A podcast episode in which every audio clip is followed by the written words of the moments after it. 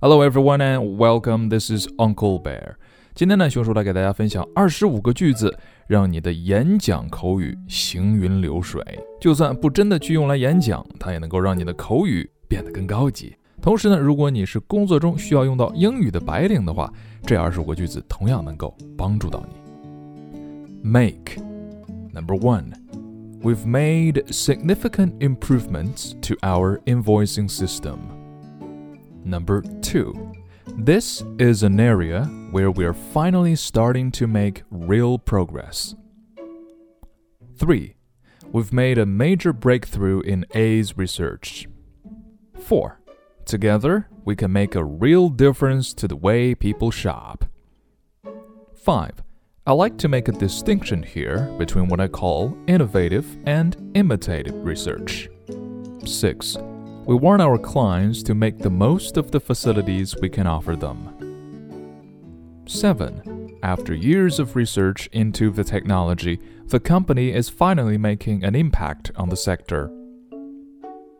8. There's an important point that needs to be made here. 9. They've really made a mess of the ordering system. Take 10. Ladies and gentlemen, I'd like to take this opportunity to welcome you all to our company. 11. Is vitally important that we take action against illegal drug sales. 12. I'd like to take a few minutes to talk you through last quarter's figures. 13. Of course, is the innovative companies that consistently take the lead in cancer research that will benefit from this.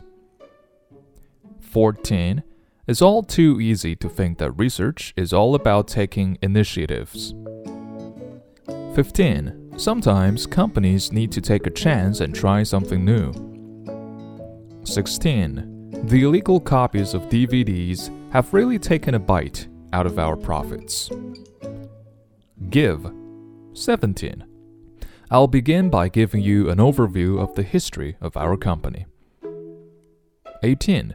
Before I start, I'd like to give you the background to the work we've been doing in the last year. 19. This graph will give you an idea of how far we've come in the last few years. 20. I don't want to give you the impression that it's all doom and gloom. 21. I could give you hundreds of examples of where this system has worked. Do 22. We are extremely proud of the research our R&D team have done. 23. They have been doing some excellent work on the prototype. 24. We recently did a survey and the results were astonishing. 25. You can often do more damage to company profits by expanding too quickly. And that's all for today. Thank you and see you tomorrow.